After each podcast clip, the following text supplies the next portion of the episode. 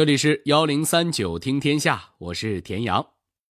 清明节是中国的传统节日，也是人们扫墓祭祀的日子。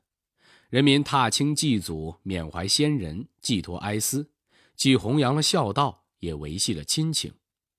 一般百姓是这样，那毛泽东、周恩来、朱德等这些为国事操劳的开国领袖们，他们又是如何处理扫墓祭祖？这些家事的呢？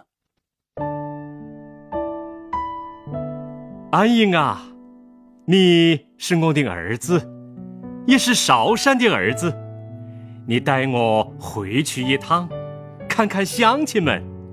是，爸爸，您放心吧。回到家乡，可有一件事，千万不能忘哦。毛岸英回乡省亲前。毛泽东叮嘱他不要忘记什么呢？当多年后毛泽东终于回到故里祭祖，他最动情和最遗憾的又是什么呢？总理，您看这样处理您老家的墓地可以吗？不不，一定不要这样。现在农民的土地太少了，坟地太多了。新中国成立之后。周恩来对家乡的祖坟做了怎样的安排？朱德回乡祭祖时，又跟当地干部提出了什么要求？幺零三九听天下，今天跟您说说开国领袖的祭祖往事。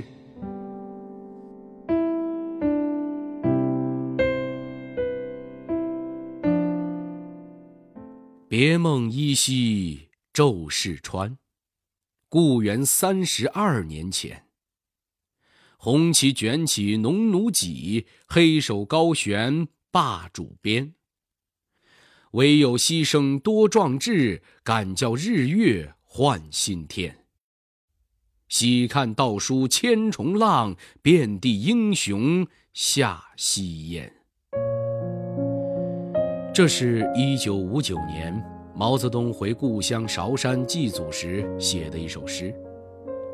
韶山是湖南一个偏远的小山村，但这里有他先辈的坟墓和传统，这里的山山水水滋润了他，养育了他。毛泽东一生爱吃辣椒、红烧肉，爱用牙粉刷牙，爱穿长筒棉纱袜等等，这些韶山当地的生活习俗，无论他到哪儿。都无法抹掉韶山在他身上留下的痕迹。一九三六年，毛泽东在延安窑洞里接受美国记者斯诺采访时，首先一字一句、神情庄重地说：“我于一八九三年生于湖南湘潭县的韶山冲。”虽然是一句很简短的介绍，但体现了他对故乡的深深眷恋。其实新中国一成立，毛泽东就想回家乡看看，但是由于国事繁忙，实在抽不出身来。他决定由他的儿子毛岸英带他回韶山省亲。这一天，毛泽东把毛岸英叫到自己跟前说：“岸英啊，现在全国解放了，我们的家乡韶山也解放了。这么多年了，家乡人民为支持革命。”付出了很多，我真想回去看看他们，但是目前新中国百业待兴，我工作太忙，抽不出时间。你是我的儿子，也是韶山的儿子，你带我回去一趟，看看乡亲们，代我向他们问个好，说我毛泽东没有忘记他们。如果有空闲了，我一定回去看望他们。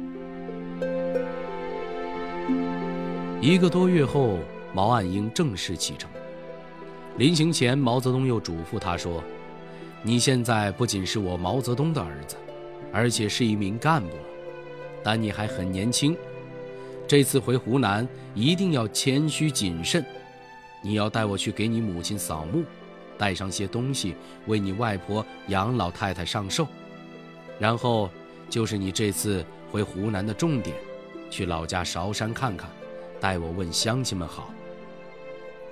听父亲说完之后，毛岸英正要离开，毛泽东又叫住了他，说：“岸英啊，现在从湘潭到韶山还是小路，你回去时还得骑马。但是到韶山时，你不能骑马，一定要在离韶山十多里地远的银田寺下马，然后步行回家。这是我们对家乡、对家乡人民最起码的礼貌。”说完后，毛泽东又向儿子反复交代要去看哪些人。怎么说话，送些什么东西等等，他都一一安排了。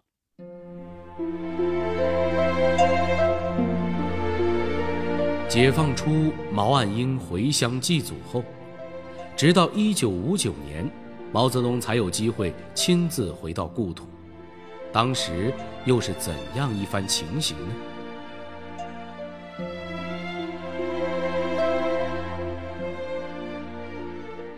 一九五九年六月二十五号下午四点多，在湘潭通往韶山的公路上，几辆小车向韶山疾驰而去，其中一辆灰色吉姆车上坐着的就是毛泽东。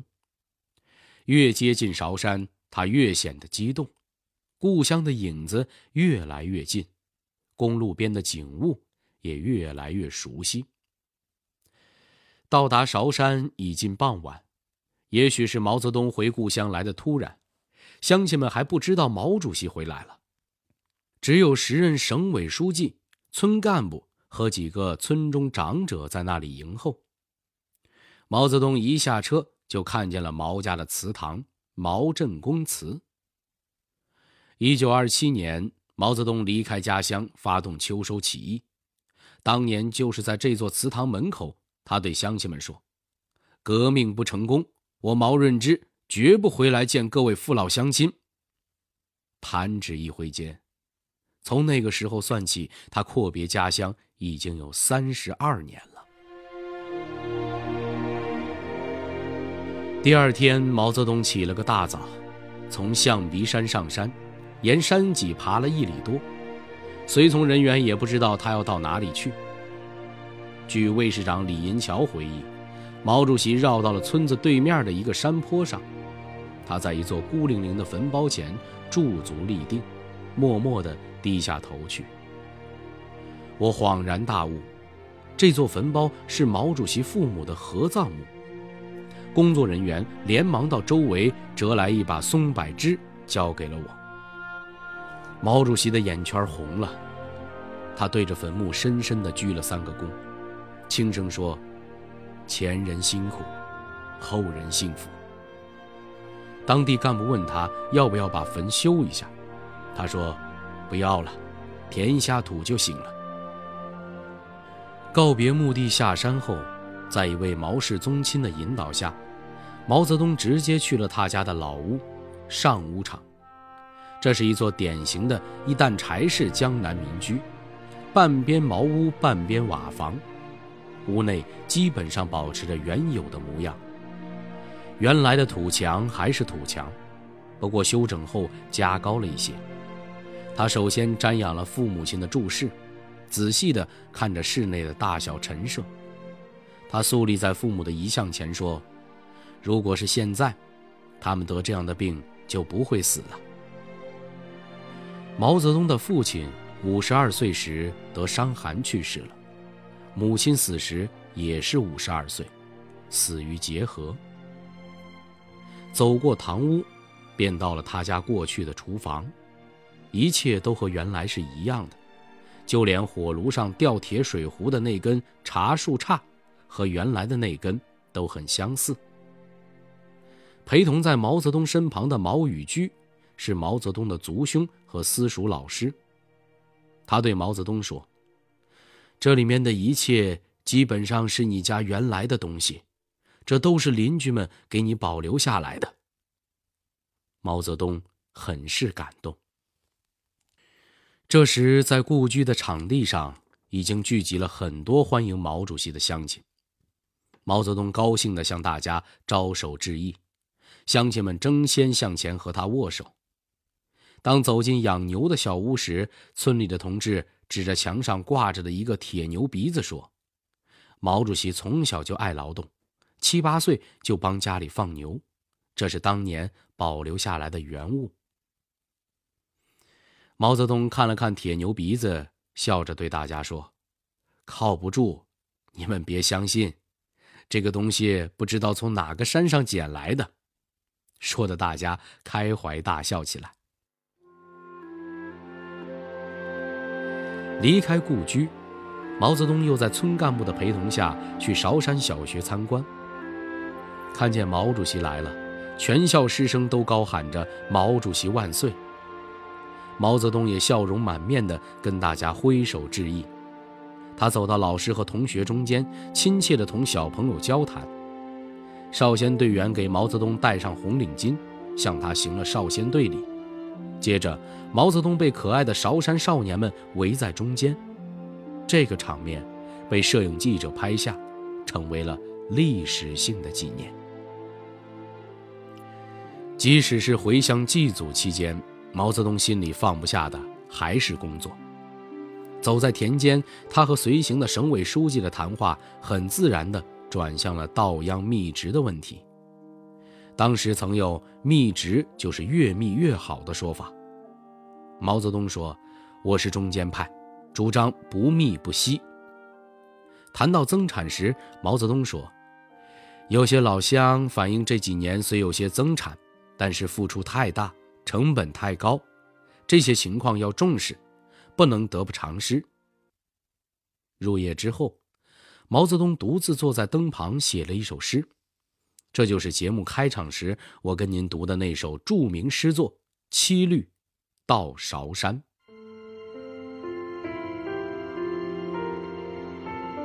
除了毛主席。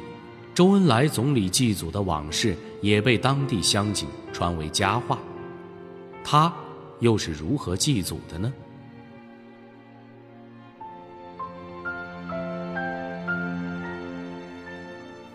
周恩来是江苏淮安人，祖籍浙江绍兴。周家的祖坟分布在绍兴、淮安、重庆三地。周恩来十二岁以后。就没有回过家乡淮安，但他心中对老家的那份宗族亲情始终没变。一九三九年三月，周恩来以国民政府军事委员会政治部副部长的身份赴浙江视察，同时回绍兴探亲，并去了绍兴县平水镇狮子山扫墓祭祖。周恩来为这次回乡扫墓做了周到的准备，他先派秘书到周家族人那里送去了一百元现金和一封书信，上面写着希望老家人代办四桌祭席，慰问家族中长幼亲属。之后，周恩来又在族人陪同下乘船来到狮子山祭扫祖坟。每到一处墓地，周恩来都亲自上香，行三鞠躬礼。并不忘给管坟人一些钱做酬谢。一九五二年二月，周恩来途经重庆，时任市委书记向他汇报，想把葬着周恩来父亲和岳母的周家墓地扩建成一处革命公墓。周恩来听了，马上表态说：“二位老人的墓地是我的私人墓地，不能称为公墓。如建公墓，我的父亲和岳母。”应该从墓地移出火化，平坟还耕。在一九五八年六月，他给淮安县委写信说：“我家有一点坟地，落在何方，我已经记不得了。如淮安提倡平坟，有人认出，请立即采用深葬法了之，不必再征求我的意见。我先此函告为证。以后，他多次郑重表明以上意见。”要求地方政府按照他的意思办。一九六五年，周恩来安排亲属专程回淮安，并敦促当地县委和家乡的亲属平坟。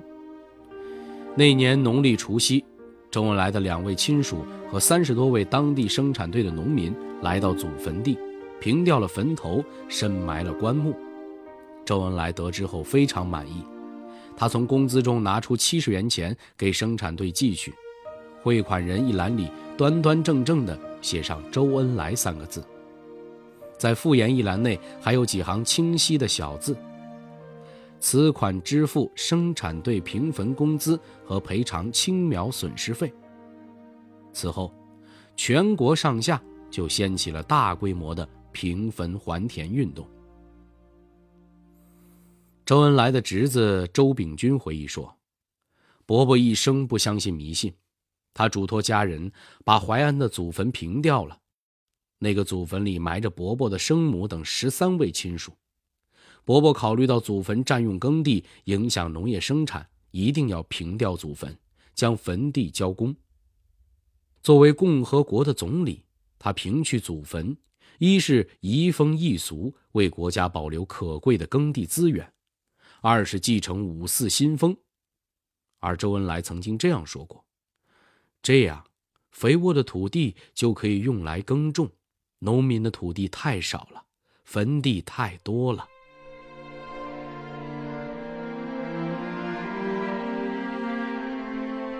和周总理一样。朱德朱老总也是一个把群众利益挂在心上的人，他在祭祖时又给家乡人民留下了哪些难忘的回忆呢？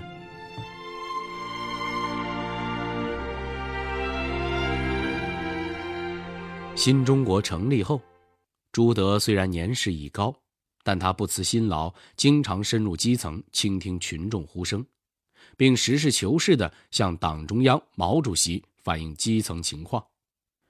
从1952年到1966年，他先后到27个省市自治区进行了一百三十多次视察活动。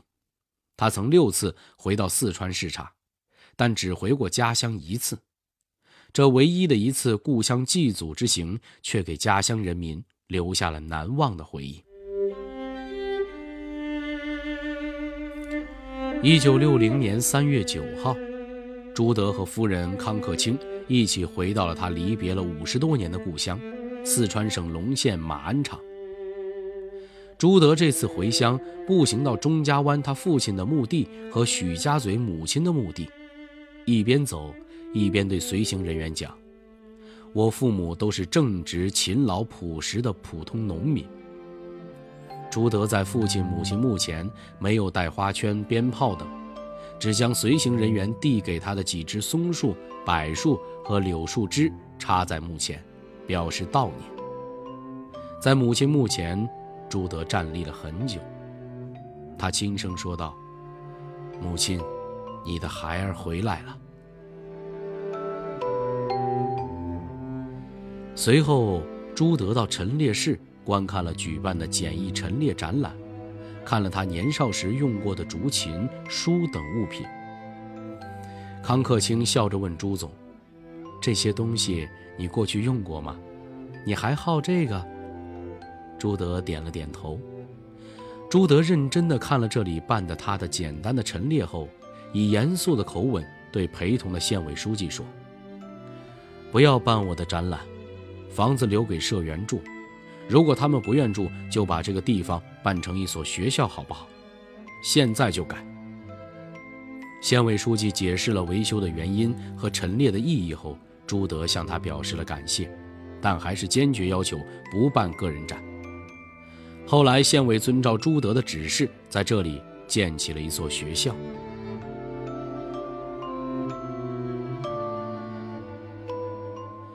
朱德一生戎马生涯。同时，也是一位诗人。这次回乡祭祖，他也有感而发，赋诗一首：“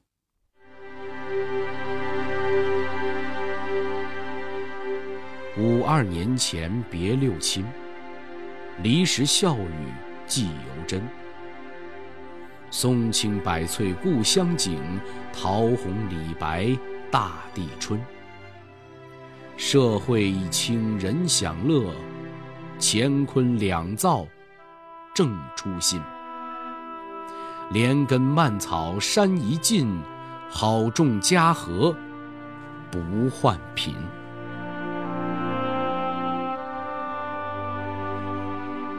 毛泽东、周恩来、朱德这些开国领袖和普通人一样，对故乡和祖先有着深深的情感。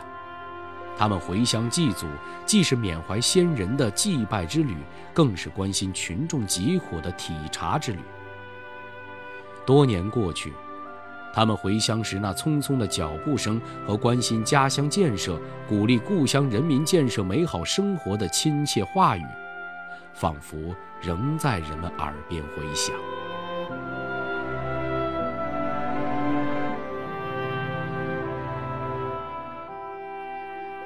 好了，这里是幺零三九听天下，我是田阳。最后，代表节目编辑红光、程涵，小剧场配音韩建强、陈光，录音严乔峰。感谢您的收听。另外，如果您想和我们交流、收听往期节目、了解幕后花絮，欢迎关注新浪微博幺零三九听天下。